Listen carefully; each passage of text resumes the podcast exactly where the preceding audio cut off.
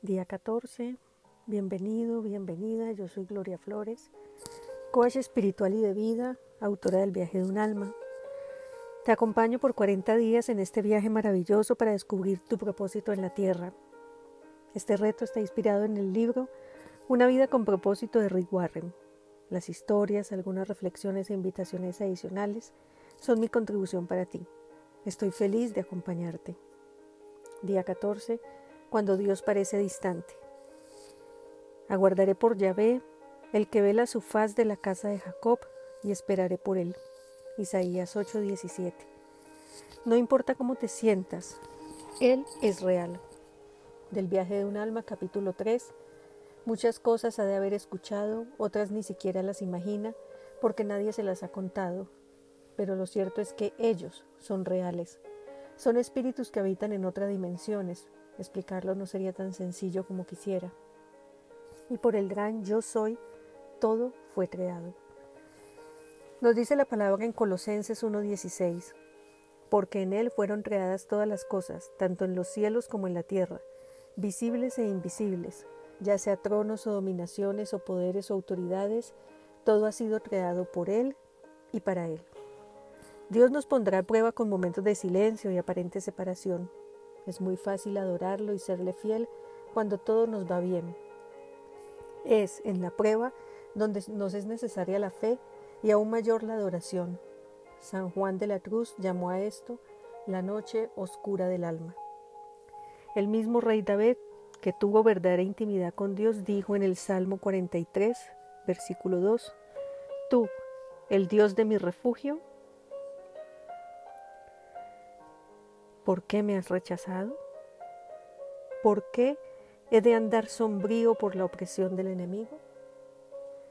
Recordemos que el Señor ha prometido que nunca nos abandonará, mas no nos prometió que siempre estaremos sintiendo su presencia.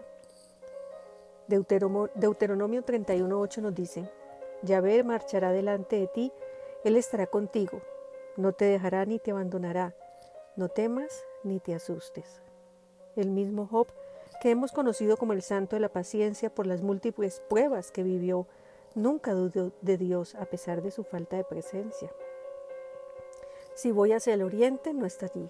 Si al occidente no le advierto. Cuando le busco al norte no aparece, y tampoco le veo si vuelvo a mediodía. Pero él mis pasos todos sabe, probado en el trisol saldré oro puro. Jod 23, 10. Dios quiere que sientas su presencia, pero prefiere que confíes en Él, aunque no la sientas. A Dios le agrada la fe, no los sentimientos. La palabra de Dios dice que Job ni de palabra pecó, y ante la prueba, nos dice la palabra en Job 1, 20, 21. Entonces Job se levantó, rasgó su manto, se rapó la cabeza y postrado en tierra dijo, Desnudo salí del seno de mi madre, desnudo allí retornaré Yahvé dijo, he aquí un hijo que es fiel. Yahvé dio, Yahvé quitó. Sea bendito el nombre de Yahvé. Job 1, 20 al 21. Cuéntale a Dios exactamente cómo te sientes. Puedes sentirte derrotado y que no está su presencia, y aún así saber que Él no te abandonará. Concéntrate en quién es Dios, en su naturaleza inmutable, cuando la vida de Job se desmoronó y Dios estuvo en silencio, él encontró motivos para alabarlo. Es bueno y amoroso, es todopoderoso, Él conoce todos los detalles de mi vida, Él tiene control, Él tiene un plan para mi vida, Él me salvará. Confía en que Dios cumplirá sus promesas. Él es un Dios fiel y justo, más allá de mis pensamientos o mis emociones. Del mandato de sus labios no me aparto, He albergado en mi seno las palabras de tu boca. Job 23:12. Recuerda lo que Dios hizo por ti. Además de las innumerables pruebas que puedes haber tenido del favor de Dios, está el sacrificio más sublime, el de nuestro Señor Jesucristo en la cruz por nosotros. Del viaje de un alma, capítulo 21. El Señor nos recordaba en ese día que Él murió por nosotros y que lo haría otra vez para salvarnos que nos tiene cubiertos a todos con su sangre preciosa y que está atento a nuestro llamado. Son mis hijos. Volvería a pasar por ese suplicio si fuera necesario. A quien no conoció pecado, le hizo pecado por nosotros, para que viniésemos a hacer justicia de Dios en él. Segunda de Corintios 5:21. Toda reflexión sobre la palabra de Dios sin meditación y sin el soplo del Divino Santo Espíritu se vuelve una narración que incluso podemos aprender, pero que no dará fruto en nosotros. Revisa las citas bíblicas de nuevo, medita y ora al Señor sobre tu deseo de iniciar este camino.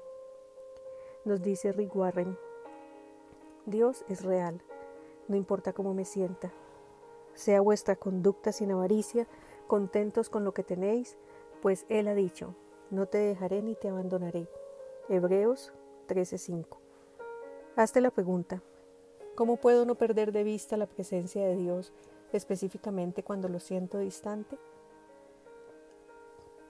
Te invito a que retomes tu alabanza, lo que has identificado como tu forma de conectarte con, el Señor en espíritu y verdad, y que trasciendas tu mentalidad egoica, que está esperando múltiples manifestaciones sobrenaturales de Dios para entrar en una dimensión de la fe y la confianza, porque Él es el mismo, ayer, hoy y siempre, y sus promesas se cumplen. Necesitamos recordar que el mérito de la alabanza no está cuando todo me va bien, está cuando a pesar de sentirme sin su presencia, sé en mi corazón y en mi ser que soy su hija, que soy su hijo, y que Él jamás me abandonará. Toma tus notas, dibuja, pinta, transmite tus reflexiones en el lugar que elegiste para este fin. Esto ha sido una contribución para ti, compártelo. Sígueme en mis redes sociales, en Instagram, en Facebook. Visita mi página web, gloriafloresb.com, y entérate de las diferentes actividades y programas. Te espero mañana para el día número 15.